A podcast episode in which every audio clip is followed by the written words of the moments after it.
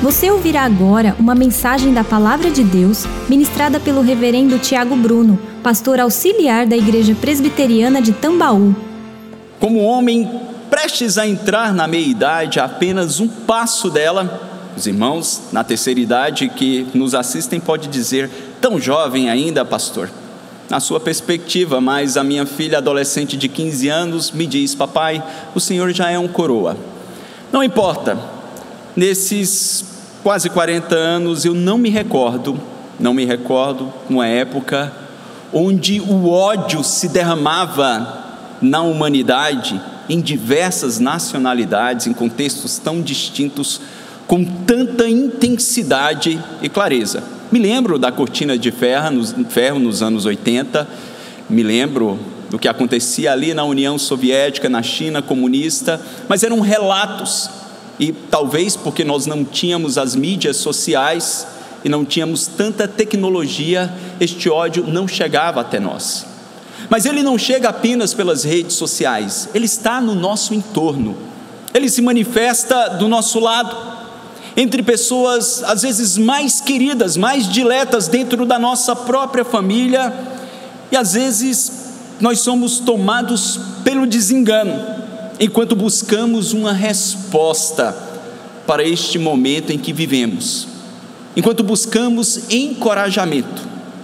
Isso ou essa reflexão não está apenas em nossos corações como cristãos protestantes, mas está no coração de cada ser humano criado à imagem de Deus. E quando eu falo em cada ser humano, eu penso naqueles que receberam do Senhor um pouco da graça comum, através do talento artístico, e refletem acerca disso. Qual a solução para tanto ódio, tanta animosidade, tanta indiferença, tanto desprezo? Um cantor que eu gosto muito, eu sou bem leal aos poucos cantores, quer cristãos ou não cristãos, que eu aprecio e vejo a graça de Deus na vida deles, californiano Jason Mraz, ele faz essa reflexão e apresenta uma resposta. Quando ele diz: a questão é, por quê? Por que estamos aqui? Por que dizer os nossos olás ou os nossos adeus e desaparecer? Esta linda vida para que serve? para aprender a dominar a paz ou dominar a guerra? Se há uma resposta que importa, mesmo que o seu coração tenha sido despedaçado, para o que você quiser, para o que você buscar, o amor ainda é a resposta. O amor ainda é a resposta. Todos nós cometemos erros. Não, não somos perfeitos ainda. Talvez Deus tenha nos criado a partir de um acidente. E a pergunta que paira nos lábios de todos é por que devemos nos recompor e recomeçar? Se há uma resposta que importa, mesmo que o seu coração tenha sido despedaçado, para o que você quiser, para o que você busca, o amor ainda é a resposta. Título da canção Love is Still the Answer. Em meio a todas as buscas e anseios, o amor ainda é a resposta. Com uma reflexão nesta bela poesia, eu gostaria de retomar e concluir hoje a nossa série de mensagens por título A Beleza do Amor Sacrificial e nós veremos hoje acerca da abrangência deste amor de Deus. Eu vos convido a abrir, desta vez não em 2 Coríntios, mas em 1 Coríntios, capítulo 13. Certamente um dos textos mais conhecidos de toda a Bíblia, se não o mais conhecido de todos eles, e nós leremos apenas os versos de 1 a 3 e iremos refletir sobre a abrangência deste amor que é a resposta para todas as aflições e males da humanidade. Diz a palavra de Deus. 1 Coríntios 13, a partir do verso 1. Ainda que eu falasse as línguas dos homens e dos anjos, se eu não tiver amor, Serei como um bronze que soa ou como símbolo que retine. Ainda que eu tenha o dom de profetizar e conheça todos os mistérios e toda a ciência, ainda que eu tenha tamanha fé a ponto de transportar montes, se eu não tiver amor, nada serei. E ainda que eu distribua todos os meus bens entre os pobres, e ainda que entregue o meu próprio corpo para ser queimado, se eu não tiver amor, nada disso me aproveitará. Vamos orar? Peça uma vez mais para Deus falar ao seu coração. Pai, nós te bendizemos pela beleza da tua palavra, porque ao olharmos para este mundo tomado de imperfeições, a começar em nós, nós somos confortados e encorajados, Senhor, a lembrarmos deste amor sacrificial. E ajuda-nos, Senhor, nessa noite, a discernirmos a tua voz, para que compreendamos, de fato, a abrangência deste amor. Nós te pedimos em nome e para a glória de Cristo Jesus. Amém. Como falamos, queridos, Certamente essa é uma das passagens mais conhecidas de toda a palavra de Deus.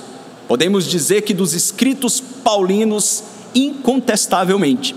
Mesmo aqueles não cristãos já ouviram esse texto em um casamento, afinal de contas, tanto pastores e padres, ou até outras pessoas que não são do âmbito cristão, usam esse texto em toda a sua beleza poética às vezes acreditando que eles trazem um guia de como viver um casamento feliz. Certamente ele se aplica para o casamento e traz princípios preciosos para uma vida a dois.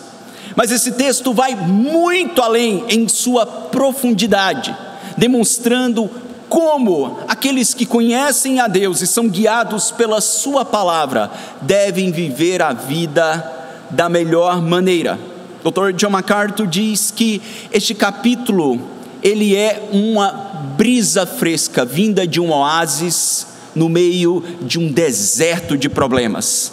Era exatamente este contexto que esta igreja estava vivendo. Nas últimas mensagens nós falamos um pouco sobre a igreja de Corinto, como Deus faz aquela igreja nascer numa cidade cosmopolita, portuária, importante, estratégica no Império Romano Ali passavam algumas estradas imperiais, ali muitas mercadorias passavam, ali também era um centro de adoração a deusa Afrodite, a deusa do amor. Ali existia, diante deste largo comércio, muita prostituição e promiscuidade. Independente de tudo isso, Deus faz nascer uma igreja forte, robusta. O Evangelho de Cristo chega até aquela comunidade. Mas esses dias não eram dias fáceis. Problemas vindo de fora. Existiam rebeliões contra o Império Romano, movimentos do feminismo que nós encontramos até na instrução do culto ali, sobre como as mulheres deveriam se portar. Elas sofriam a influência de alguns movimentos que buscavam irromper contra os abusos do império outros problemas da própria imoralidade da sociedade que estavam entrando na igreja e corrompendo a percepção deles de como viver a ética cristã. Enfim, eram múltiplos problemas. Não era apenas um ou outro, eram diversos. Estes problemas, eles se manifestaram até sobre como eles deveriam cultuar, como eles deveriam utilizar os próprios dons que receberam da parte de Deus, não dons naturais, como qualquer homem, cristão ou não cristão, possui, mas dons espirituais, aqueles que Deus dá exclusivamente, aqueles que creem em Jesus, se tornam parte do corpo, parte da igreja invisível e recebem talentos da parte de Deus para que trabalhem no corpo de Cristo e edifiquem uns aos outros.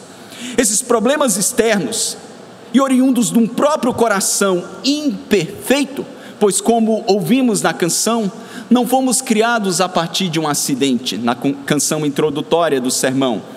Fomos criados perfeitos em Adão, mas Adão cai e a partir deste homem caído nós somos criados. Ainda temos essas inclinações pecaminosas, e isso estava corrompendo a igreja. Era uma igreja operosa, uma igreja com muitas obras, mas que estava negligenciando naquilo que era essencial.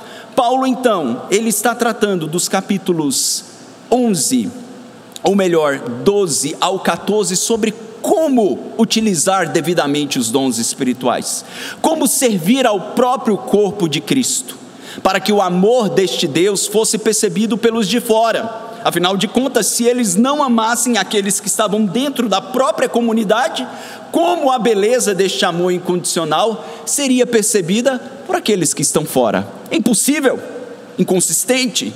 Então Paulo faz uma pausa. E nesta pausa, onde ele trata problemas sérios, ele demonstra o caminho mais excelente. É por isso que o capítulo 12, ele termina e nós encontramos na transição antes mesmo da divisão do capítulo 3, 13, ele diz: E eu passo a mostrar-vos ainda um caminho sobremodo excelente, um caminho que está acima de tudo isso que vocês vivem, experimentam, tudo isso que vocês provam, é o caminho do amor sacrificial, do amor que emana do próprio Deus. E é com essa reflexão introdutória que eu gostaria de refletir com você, meu irmão. Você que busca esperança em Cristo Jesus, neste mundo caótico, tomado por ódio, compreender a abrangência deste amor sacrificial. Essa compreensão começa com uma análise profunda em sua essência.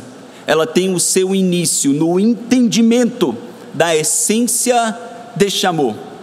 Olhe para o versículo de número 1, quando ele diz: Ainda que eu fale a língua dos homens e dos anjos, se eu não tiver amor. E nós já falamos exaustivamente, você que é cristão talvez tenha ouvido isso diversas vezes.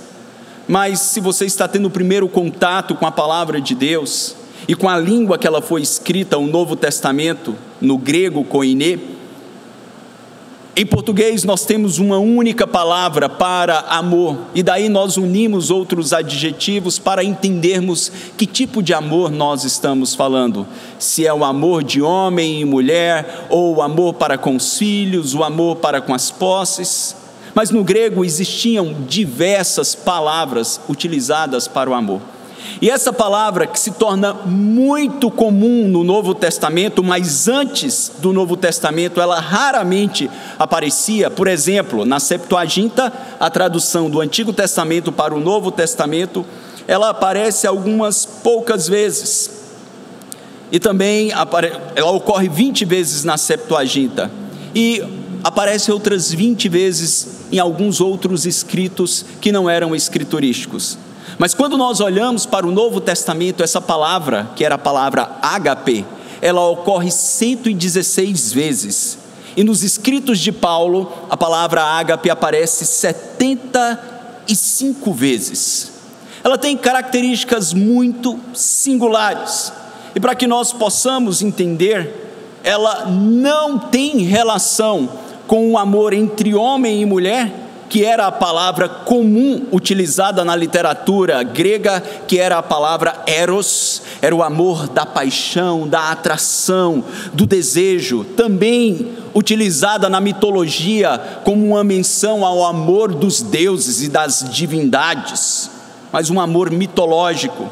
Ela também não era necessariamente uma outra palavra utilizada para amor, que era filia que é a palavra de amizade, é o amor para com os amigos, aquelas pessoas queridas, ou uma outra palavra também utilizada no grego para amor, que era a palavra storg, que era a palavra utilizada para o amor com os familiares, com a família nuclear ou a família estendida. É, ágape, ela tem em seu significado a expressão mais bela do amor incondicional. O amor que ama a despeito da condição do objeto amado. Um amor despretensioso, que não tem como expectativa primária a reciprocidade, que não tem como expectativa primária a retribuição ou o mérito daquele que é amado.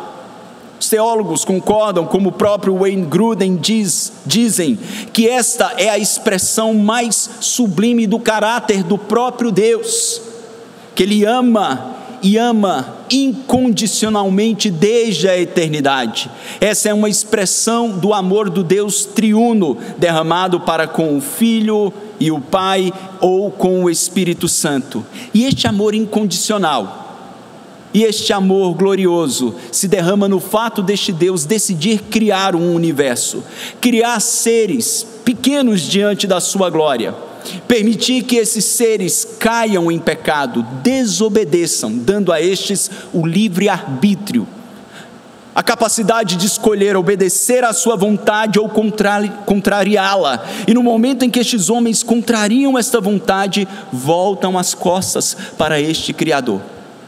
Ele poderia muito bem numa relação de meritocracia, porque é assim que os homens amam, eles amam numa perspectiva de reciprocidade. Afinal de contas, muitos dos poetas dos nossos dias falam acerca do amor, que ele seja eterno enquanto é isso mesmo, enquanto dure. Ou seja, é um amor na relação de dar e receber de reciprocidade. Mas não era essa a expectativa, ou não é esta a realidade do amor ágape em relação ao próprio Deus. Ele amou e ele amou incondicionalmente as suas criaturas que caíram, que pecaram e que não desejaram a sua glória. E como nós vimos há duas semanas, este amor se torna palpável quando o Verbo se fez carne, quando o próprio Filho se torna homem para cumprir um plano de resgate, para resgatar o homem desta condição deplorável, para resgatar o homem desta condição de perdição, não merecendo de modo nenhum. Por isso, quando o Novo Testamento exaustivamente ele usa a palavra ágape para se referir ao amor de Deus e ao amor que nós devemos manifestar uns para com os outros. Ele nos lembra da característica deste amor. Não é um amor que nós estávamos acostumados a amar os nossos pais, porque algumas relações entre pais e filhos azedam e chega um momento que se tornam inexistentes. Não é um amor que nós amamos os nossos filhos, estorgue por mais que amemos sacrificialmente, mas essas relações elas também possuem limitações e muitas se romperam de modo permanente. Não é essa experiência de amor que nós temos, é algo que está acima de tudo que nós experimentamos antes de conhecer a Cristo. Paulo nos mostra como este amor era quando ele escreve aos romanos que estavam perdidos em pecados, lá no capítulo 5, nos versos 6 a 8, quando ele diz: Porque Cristo, quando nós ainda éramos fracos, morreu a seu tempo pelos ímpios, pelos homens que viviam entregues às suas paixões, ou seja, por nós. Dificilmente alguém morreria por um justo pois poderá ser que pelo bom alguém se anime a morrer. Mas Deus prova o seu próprio amor para conosco, pelo fato de ter Cristo morrido por nós, sendo nós ainda pecadores. Por isso, quando Paulo começa a falar sobre este caminho mais excelente, que esses membros da igreja de Corinto, que estavam com sangue nos olhos, brigando entre si, dizendo: Eu sou de Paulo, não, eu sou de Apolo. Outros diziam: Não, eu gosto mais de Pedro. Outros diziam: Não gosto de nenhum deles. Eu gosto de Cristo, não preciso de apóstolos. A minha comunhão é com o próprio Cristo. Eram os espirituais de Corinto. Quando eles estavam inflamados, cheios aparentemente da verdade, Paulo diz: parem. Observem que a abrangência deste amor só se manifesta em sua beleza quando vocês compreenderem a natureza, a sua natureza. como ele se manifestou de um Deus glorioso, criador do universo, para seres imperceptíveis como nós, como ele se manifestou nos resgatando. Lembre-se, onde você estava, como você vivia quando Cristo lhe alcançou. E eu posso me lembrar com nitidez, quando Cristo alcançou aquele menino com 15 anos, lá em Governador Valadares, há 25 anos atrás, como eu estava, mesmo um adolescente, distante do caminho de Deus, entregue às paixões da mocidade, mas a sua mão graciosa de amor foi lá e me alcançou, como aquele pai que recebe um filho pródigo de braços abertos, e você pode lembrar exatamente qual era a sua condição quer você vivia, mer, vivesse mergulhado nas luxúrias do mundo, quer você fosse um religioso, dentro de uma igreja, cheio de si, cheio da sua autossuficiência, e Cristo abriu seus olhos, lhe mostrando a sua real condição de pecador perdido ainda que transvestido de piedade, e este amor lhe atraiu para uma nova vida em Sua presença. Este amor é compreendido, irmãos, não apenas naquele momento, mas em nossa jornada, de como Ele tem nos sustentado. Naquilo que Paulo disse, escrevendo aos Filipenses: aquele que começou a boa obra está completando esta boa obra ao longo dos anos. Em quantos momentos nós fraquejamos, nós fomos inconsistentes, como o próprio Pedro foi em sua vaidade, depois de ser advertido pelo Senhor, e disse: Olha, nessa noite todos vocês irão me negar. O autossuficiente Pedro, que me representava, nos representava, disse: Senhor, ainda que todos te neguem, eu, eu, eu estou pronto a morrer pelo Senhor, eu estou pronto a dar a minha vida. E Jesus diz: Pedro, Satanás pediu para se te peneirar como trigo mas eu roguei por ti, para que a tua fé não desfaleça. E aquele Pedro de fato fraqueja, nega ao Senhor, mas o Senhor gracioso perdoa o Pedro arrependido e o coloca de pé e o transforma em um dos maiores líderes da igreja de Jerusalém. Quantos momentos da nossa caminhada nós podemos olhar para trás e percebermos que fraquejamos, que contrariamos a vontade de Deus, que ferimos a Sua santidade, mas este amor tem nos colocado de pé, tem nos dado a graça de perseverar, tem nos dado a graça de viver em Sua presença, de não ser um perdido como tantos aí fora, com um comportamento deplorável, que nós veementemente condenamos. Sabe por que não vivemos assim, irmãos? porque este amor ágape nos alcançou. Essa compreensão é essencial para que eu possa olhar para o mundo, para que eu possa olhar para a minha família, para que eu possa olhar para a igreja de Cristo e amar devidamente. É só quando eu compreendendo, compreendo o quanto eu fui amado e o quanto eu ainda sou dioturnamente amado, que eu tenho condições de, em provando este amor, agora começar a derramá-lo sobre outras pessoas. Isso é essencial. Isso é essencial para que todos os dias nós paremos diante de Deus, corandel e façamos um autoexame dos nossos corações. Um autoexame da nossa condição. Afinal, nós somos pós-doc, exímios doutores em analisar os outros. Tudo o que está acontecendo no mundo nós analisamos analisamos nessa perspectiva, naquela, com os nossos pressupostos, chegamos a conclusões, às vezes nos indignamos, nos tomamos de ira, não necessariamente a ira santa que se volta contra tudo aquilo que fere o caráter de Deus, não. Nós tomamos os nossos caprichos e às vezes nos portamos como crianças do jardim da infância para analisarmos os nossos próprios corações as nossas próprias afeições. Como é que nós amamos e nos escondemos em nossas boas obras. acreditando que elas são a expressão do nosso amor. E é por isso que, para compreender a abrangência deste amor, eu preciso saber o que ele é, como ele se manifestou e ainda se manifesta em minha vida, e a partir daí eu terei o padrão de como amar os outros. Em segundo lugar, irmãos, a abrangência do amor sacrificial se estabelece em nossas motivações e não nos atos externos. A abrangência deste amor sacrificial se estabelece naquilo que vai para além daquilo que os homens veem, daquilo que impulsiona no mais secreto, no nosso íntimo, as nossas atitudes. E é exatamente isso que ele começa a dizer no versículo 1, dizendo: Olha, ainda que eu fale a língua dos homens e dos anjos, se eu não tiver amor, eu serei como, como bronze que soa, ou como o símbolo que retine.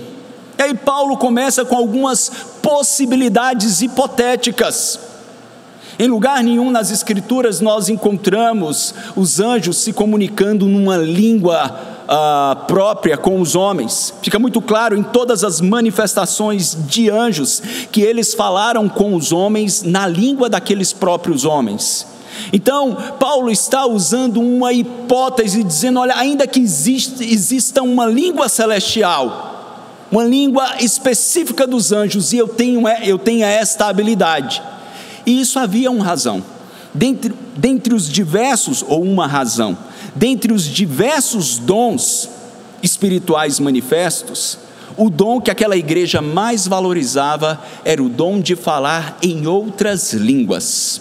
Nós vimos ali em Atos 2 o Espírito Santo descendo e dando de modo sobrenatural àqueles crentes que estavam em Jerusalém a capacidade de falar vários idiomas de modo sobrenatural e interpretarem eles falavam na língua daqueles homens que estavam ao seu redor.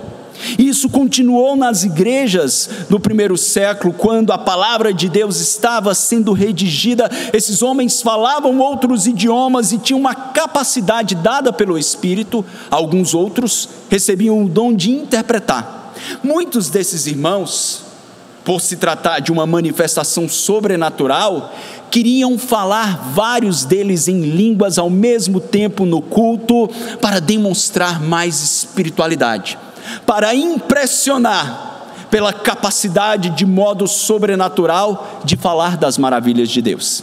E Paulo vai tratar, ele vai orientar como eles deveriam fazer o uso deste dom, mas ele aqui ele para e diz: "Olha, ainda que vocês tenham recebido algo que não é vosso, vem de Deus, é um dom de Deus, se fosse nós, nós não poderíamos nos gabar, porque tudo que temos é transitório.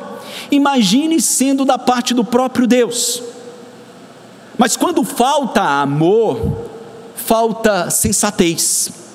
E aqueles irmãos se gabavam porque possuíam este dom, e Paulo diz: Olha, ainda que vocês tenham uma capacidade de oratória extraordinária, ainda que vocês possam falar diversos idiomas, vocês impressionam os homens.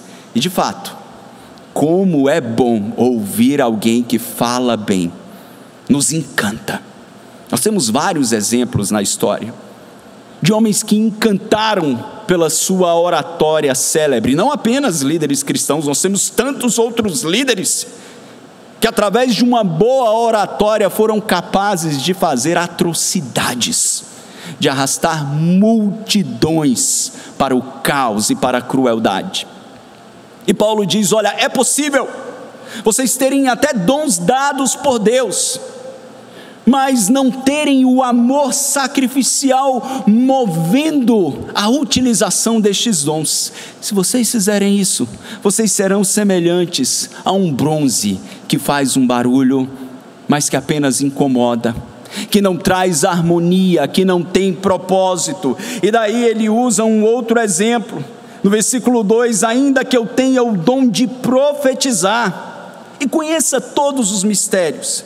E pensando apenas na profecia, Paulo já havia dito numa lista de dons que o dom de profecia ficava atrás apenas do apostolado. daquele dom ministerial que o Senhor havia dado para os apóstolos de estabelecer o fundamento da igreja. O dom mais importante era aquele que falava com autoridade espiritual as maravilhas de Deus, a palavra de Deus, que trazia a mensagem de Deus. Mas veja a constatação: que é possível praticar obras nobres com a motivação errada. E não glorificar a Deus e não ser uma expressão de amor porque ele diz: ainda que eu tenha o dom de profetizar e conheça todos os mistérios e toda a ciência, ainda que eu tenha tamanha fé a ponto, a ponto de transportar os montes, se eu não tiver amor, nada serei. Talvez você se pergunte, mas pastor, profetizar, falar com autoridade a palavra de Deus, João, o apóstolo, não, não havia dito que ninguém diz que Jesus é o Senhor se não for da parte de Deus. Mas nós olhamos e o próprio Antigo Testamento nos dá exemplos de homens que foram profetas, mas que em algum momento em seu ministério não foram movidos pelo amor, foram movidos por interesses pessoais. Que nos diga o profeta Balaão, que foi contratado por Balaque, rei de Moabe, para amaldiçoar o povo de Deus. E ele se vende, mas Deus misericordiosamente, quando ele estava no caminho para amaldiçoar o povo de Deus, o anjo do Senhor aparece. O animal deste profeta vê para Deus faz com que aquela jumenta fale, traz cognição e traz a capacidade de fala. Algumas pessoas dizem: vocês acreditam nisso? É claro, o nosso Deus que criou todas as coisas, ele tem o poder de agir de modo extraordinário, porque ele controla. Tudo isso ele faz para que aquele profeta não pecasse contra o Senhor, amaldiçoando o seu povo. Até que ele diz para Balaque: Olha, eu não posso amaldiçoar o que Deus abençoou, é povo abençoado. Mas ele não tinha amor e daí ele dá algumas dicas de como, o que fazer para que o povo se corrompesse. E através da instrução de Balaão, Balaque introduz no meio do povo mulheres para que através de um casamento misto, tá vendo? Casamento entre crente e descrente só trouxe desgraça para a história do povo de Deus. Então, solteiros, guardem isso no coração. Mas não é esse o tema da mensagem. Bem, voltando então observamos que este profeta, ele acaba demonstrando que é possível sim exercer um ministério profético e não ser movido por amor. E aí Paulo diz: Olha, ainda que eu conheça todos os mistérios, e ele faz uma distinção entre mistério e ciência. Mistério tinha a ver com a palavra grega gnosis, ou conhecimento sobrenatural, daquilo que estava oculto, que apenas as divindades poderiam revelar. É aquilo que Paulo escreve aos Efésios, do mistério que estava escondido e que fora revelado em Cristo, na plenitude dos tempos, a salvação dos gentios. Paulo diz: Olha, ainda que eu tenha conhecimento destes mistérios e que conheça toda a ciência, se eu não tiver amor, nada disso importa. John MacArthur, uma vez mais, sabiamente, ele afirma se tudo aquilo que podemos acumular tem valor diante dos homens, mas é nada sem o amor, quão menos valioso é o nosso limitado conhecimento intelectual, incluindo o conhecimento bíblico ou teológico. Eles são nada. Esse tipo de conhecimento sem amor sacrificial chega a ser pior do que a mera ignorância ele produz soberba, orgulho e arrogância. E por fim, aqui nesse contexto do versículo de número 2, Paulo diz: ainda que eu tenha fé a ponto de transportar montanhas. É uma clara menção a aquilo que Jesus disse, que aqueles que tivessem uma fé do tamanho de um grão de mostarda, poderia dizer ao monte: saia deste lugar para outro. Ele não está falando da fé salvadora que todo crente tem, dada pelo Espírito Santo no ato da regeneração, que nos leva a crer, confessar a Cristo como Senhor. Ele está falando da fé como um dom que ele mencionou no capítulo 12, no verso 9. Uma capacidade sobrenatural dada por Deus de crer e ver ações extraordinárias da parte do Senhor. E nós vimos na igreja primitiva, em alguns momentos da história, Deus operando sinais e prodígios de acordo com a sua vontade, e fazendo isso através de homens, homens que ele concedeu fé extraordinária. Mas ele diz: Olha, ainda que eu tenha uma fé capaz de operar sinais e prodígios, se ela não for movida por este amor sacrificial, ela não vale absolutamente nada e nós encontramos também outros exemplos na Bíblia sobre isso. Que nos diga o profeta Jonas. Quando Deus diz a Jonas: Olha, vai a Nínive e fala que eu a destruirei. Por que, que Jonas não vai? Porque ele teve medo dos ninivitas? Não. É porque ele tinha plena fé no, no poder da palavra de Deus.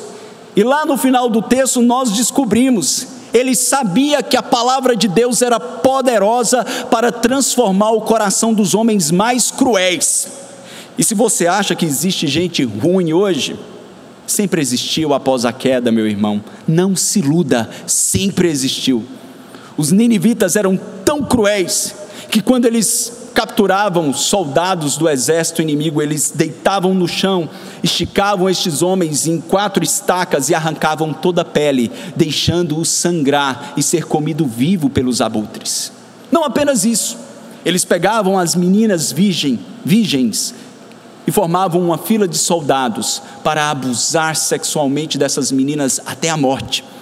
Esse era o tipo de comportamento dos assírios. E de repente Deus diz: Olha, vai e anuncia o juízo para os ninivitas. Jonas tinha fé que a palavra de Deus poderia mudar o coração deles? Ele tinha, ele só não tinha amor. Jonas tinha sangue nos olhos, ele queria justiça. Naquela hora, ele queria juízo, ele queria a destruição daquele povo mau, eles não eram dignos de viver. Mas a beleza do amor sacrificial se revela nisso, de que Cristo morreu pelos pecadores e o próprio Paulo diz: Eu sou o principal deles. Nós não somos melhores do que ninguém, ninguém. Estamos todos separados ou estávamos da glória de Deus até o momento em que Cristo nos resgatou. Então Paulo diz: Olha, é possível que você tenha fé, como Jonas tem, e não tenha amor. E mesmo depois que Deus muda o coração dos ninivitas e eles se arrependem, choram com pano de saco, se voltam para o Senhor e Deus deixa de manifestar o atributo de ira e passa a manifestar o atributo de misericórdia. O texto diz que Deus se arrepende, e é um termo que na teologia nós chamamos de antropopatismo, é um sentimento humano atribuído a Deus. Deus, na verdade, simplesmente deixou de manifestar ira e passa a manifestar misericórdia, compaixão, como ele faz com cada um de nós. Jonas fica revoltado, a ponto de desejar a morte, tamanho era o ódio em seu coração. Por isso, queridos, nós precisamos entender que a beleza do amor sacrificial não se manifesta apenas em nossos atos, nós podemos ter uma fé gloriosa, um belo discurso, uma boa mensagem, podemos proclamar a palavra de Deus, mas os nossos corações estarem tomados de indiferença, de animosidade, de rejeição, de raiva, de querer a destruição das pessoas, enquanto o amor de Cristo, o amor ágape, deve ser a mola propulsora para todas as nossas atitudes, porque senão ainda que elas sejam belas e louváveis diante dos homens, elas não o serão diante de Deus. O poder por trás daquilo que falamos ou fazemos está em nossas motivações. É por isso que é muito, muito importante, ao pensarmos na abrangência deste amor, fazermos um autoexame das nossas motivações. Os coríntios eram motivados por orgulho, por altivez, por autopromoção. E Paulo diz: Olha, se não é o amor de Cristo, saiba, tudo isso que vocês estão fazendo pode ter valor para os homens, mas não para Deus. Absolutamente não terá valor algum se a motivação for interesse próprio. Elogios, autopromoção, vantagens pessoais de qualquer natureza. Os resultados de tudo isso que fizermos poderá nos trazer muitas compensações dada ou dadas pelos homens. Mas de acordo com o que o Paulo, mesmo Paulo disse a estes coríntios lá no capítulo 3, o dia do juízo irá revelar a qualidade das nossas obras. Porque o dia do juízo vai revelar a minha e a sua motivação, meu irmão, por trás de todos os atos por mais que os homens possam estar inebriados com a beleza dos mesmos. Paulo diz que aquilo que não foi movido pelo amor a Cristo, e este amor de Cristo derramado pelos homens, ainda que sejam indignos, Paulo chama essas obras de palha, feno e madeira, e o dia do juízo irá queimá-las, e nós não receberemos galardão. Seremos salvos, porque a salvação é pela graça mas não receberemos recompensa. Precisamos, portanto, pensar nisso.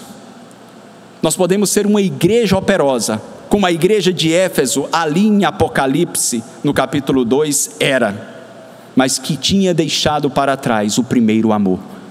O amor a Cristo e o amor de Cristo deixou de ser aquilo que os motivava a caminhar, mesmo continuando como uma igreja ortodoxa, confessional, que combatia as heresias. É possível ter tudo isso, mas o coração está esvaziado dessa motivação mais profunda, que é o que nos faz permanecer. Mesmo quando a recíproca não é verdadeira, mesmo quando recebemos ingratidão, quando servimos, mesmo quando somos vítimas de falsidade, de indiferença ou qualquer coisa, se fazemos para Cristo e movidos por amor de Cristo, nós iremos avançar. E em terceiro e último lugar, irmãos, nós podemos dizer que a abrangência deste amor é concretizada com o alto sacrifício, mas não se limita a ele. A abrangência deste amor é concretizada, é externada no alto sacrifício mas não se limita a ele. Parece contraditório, porque o resumo mais excelente do amor ágape é um amor autossacrificial, é um amor de sacrifício. Mas Paulo vai mostrar no versículo 3 que é possível você se sacrificar sem ser movido por amor.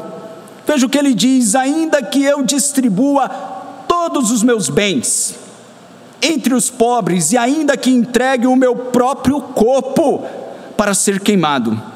Se não tiver amor, nada disso me aproveitará. Aí você pode dizer: não, mas espera aí, pastor.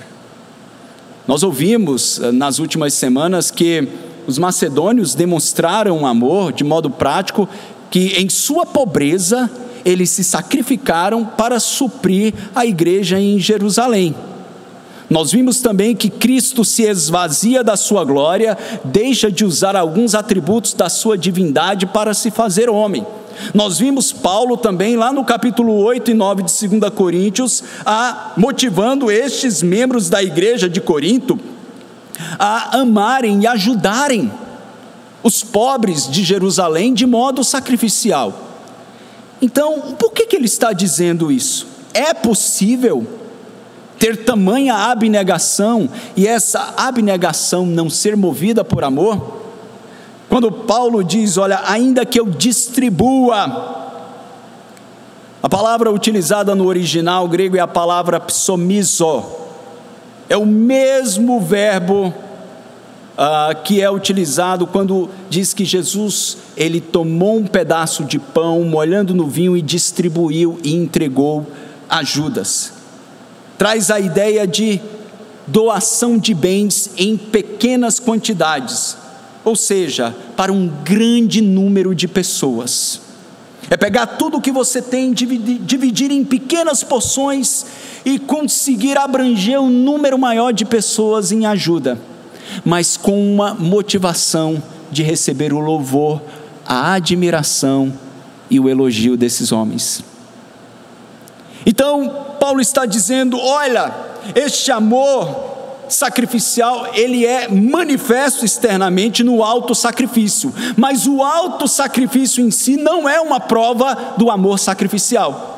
O alto sacrifício pode ser uma prova de um coração tão vaidoso, vaidoso, que é capaz de abrir mão de toda a sua riqueza simplesmente para receber o elogio e a admiração dos homens. Afinal de contas, como sempre citamos Calvino, o coração do homem é uma fábrica de ídolos. E existem pessoas que amam tanto o louvor próprio que são capazes de abraçar a pobreza em nome da admiração dos outros. E Paulo diz: olha, se a sua generosidade for motivada por isso, ela não tem valor nenhum. Você pode ter o seu nome gravado na história dos homens como aquele mais generoso, como aquele que mais teve boas obras, mais boas obras, mas isso não tem valor algum diante de Deus. E aí ele cita o exemplo supremo de auto sacrifício. Ainda que eu entregue o meu corpo para ser queimado.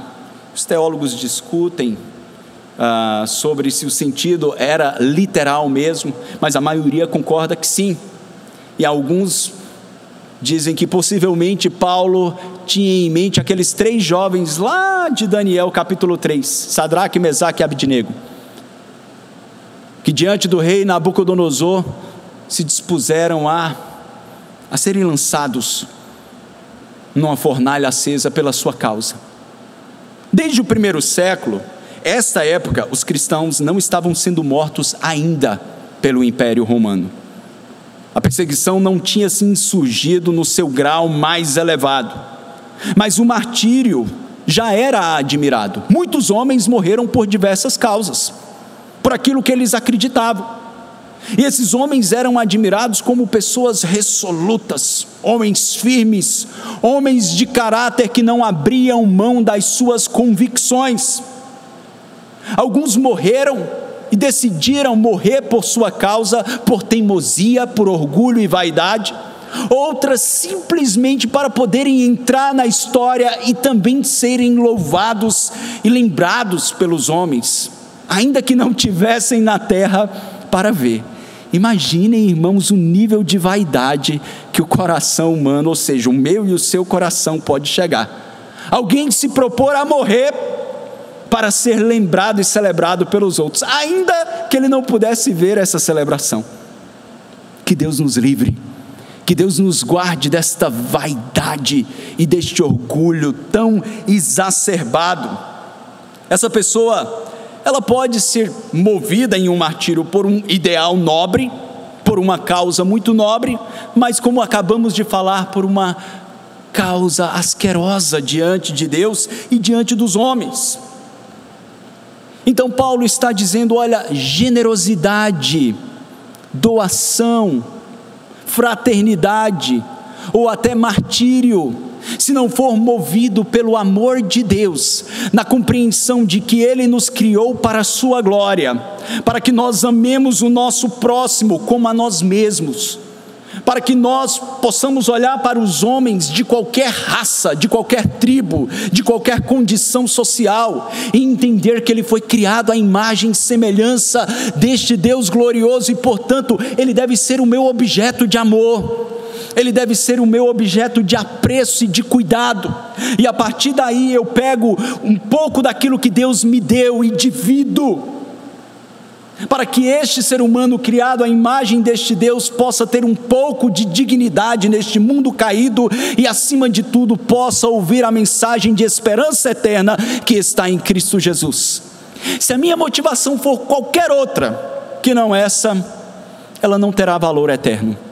Eu não diminuo com isso, irmãos, o valor social das milhares, dezenas, talvez centenas de milhares de ONGs espalhadas pelo mundo. Eu tive o privilégio de trabalhar com algumas delas como missionário e vi trabalhos belíssimos, tanto na Índia quanto na África, que me emocionaram. Mas se assistência social é a causa final em si mesmo, ela não terá valor eterno e ela não conseguirá extinguir a fome e a diferença neste mundo, porque é um mundo caído. E essa diferença só será rompida finalmente quando Cristo voltar e estabelecer novos céus e nova terra, retirando toda a maldição do pecado.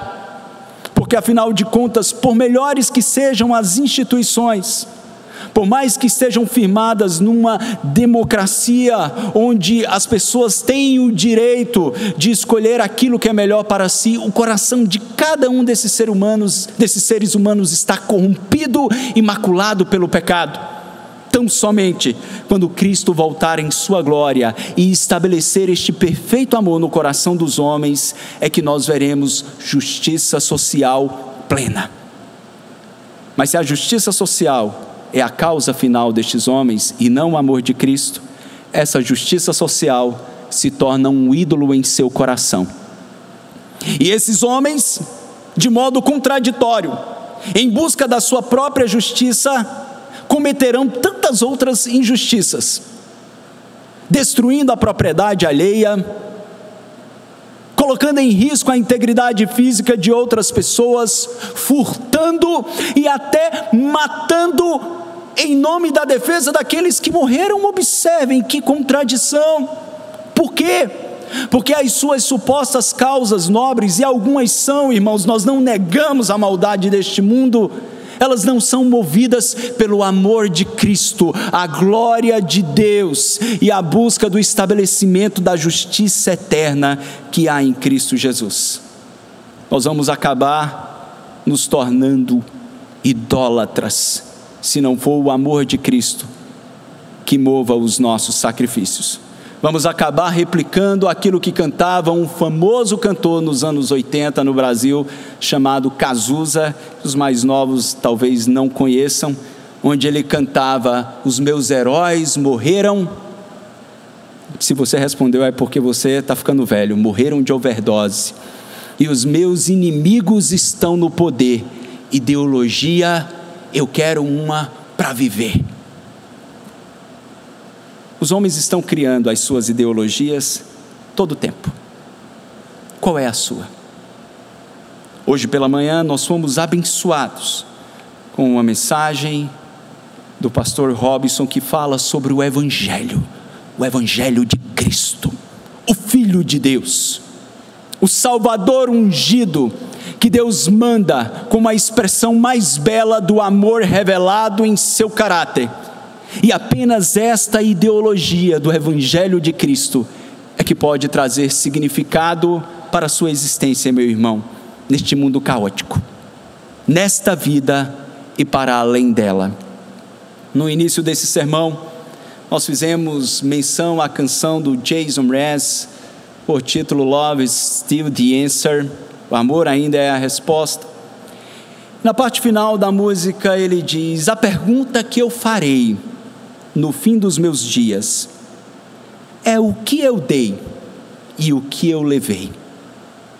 O que eu deixei para esta vida e o que eu levei dela? Só há uma, uma resposta que importará. Mesmo que o seu coração tenha sido despedaçado, para o que você desejar, para o que você buscar, o amor ainda é a resposta.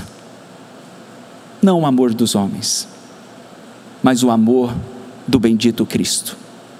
Portanto, voltemo-nos para Ele, prostrados, pedindo: Senhor, toma o meu coração, que às vezes pode ter muito amor eros pode ter muito amor stork, talvez tenha muito filial, mas está esvaziado de ágape.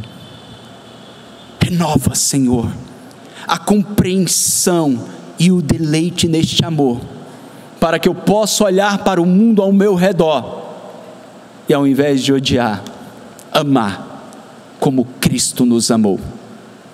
Enquanto isso, priorizarmos uma vida de oração, como o nosso Salvador nos ensinou, nas prioridades devidas da vida. Pai nosso que está no céu, Tu és soberano, acima de toda a criação, reina sobre a vida e sobre a morte, sobre a justiça e a injustiça, reina soberanamente. Santificado seja o Teu nome, que o Teu nome seja honrado pela minha vida que a busca da tua honra seja o meu maior objetivo de existência. Aqui na terra, como ele é santificado no céu. Pão nosso de cada dia, dá-nos hoje, dá-me o necessário para cumprir a tua missão, pois, como antes a oração diz, que venha o teu reino, que venha o teu reino seja feita a tua vontade. Nós estamos estabelecendo o reino de Deus. Ele não foi estabelecido plenamente, mas será.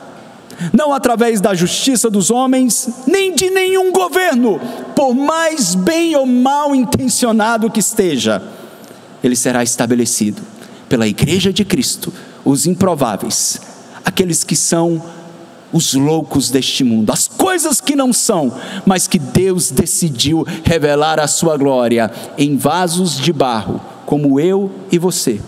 Homens de todas as tribos, línguas, povos e nações, negros, brancos, pardos, amarelos, homens unidos, adorando ao Cordeiro de Deus. Um dia isso se manifestará plenamente. Mas enquanto não, que nós, Igreja do Senhor, sejamos a expressão deste amor sacrificial em nossa vida, se derramando na sociedade aí fora.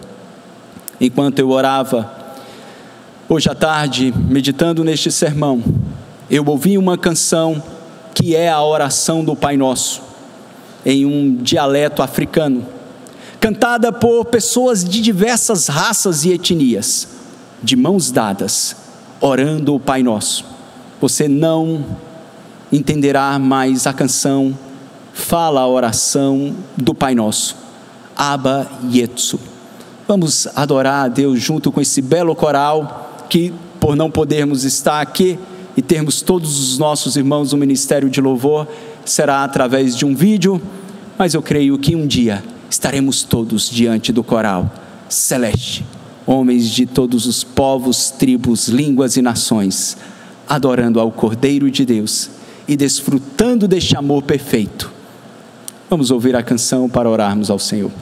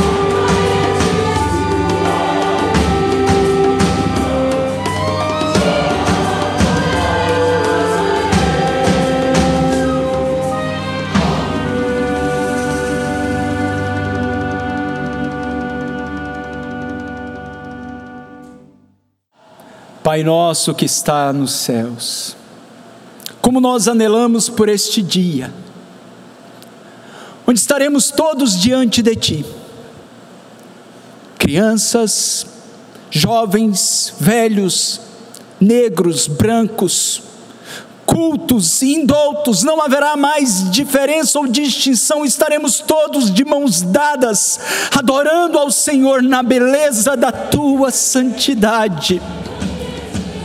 Ó Senhor, mas enquanto isso não acontece, toma os nossos corações, Senhor. Esvazia-nos de todo amor egoísta e voltado para as nossas próprias paixões, inunda-nos com este amor que vem direto do teu trono e que se manifestou sobre cada um de nós, nos dando a Cristo Jesus, nosso bendito Salvador. Visita cada um dos teus irmãos, dos teus filhos, Senhor cada um dos meus irmãos que estão desalentados, desanimados, desencorajados, com o ódio que é vomitado por todos os lados. Dá-nos, Senhor, as brisas frescas do teu amor.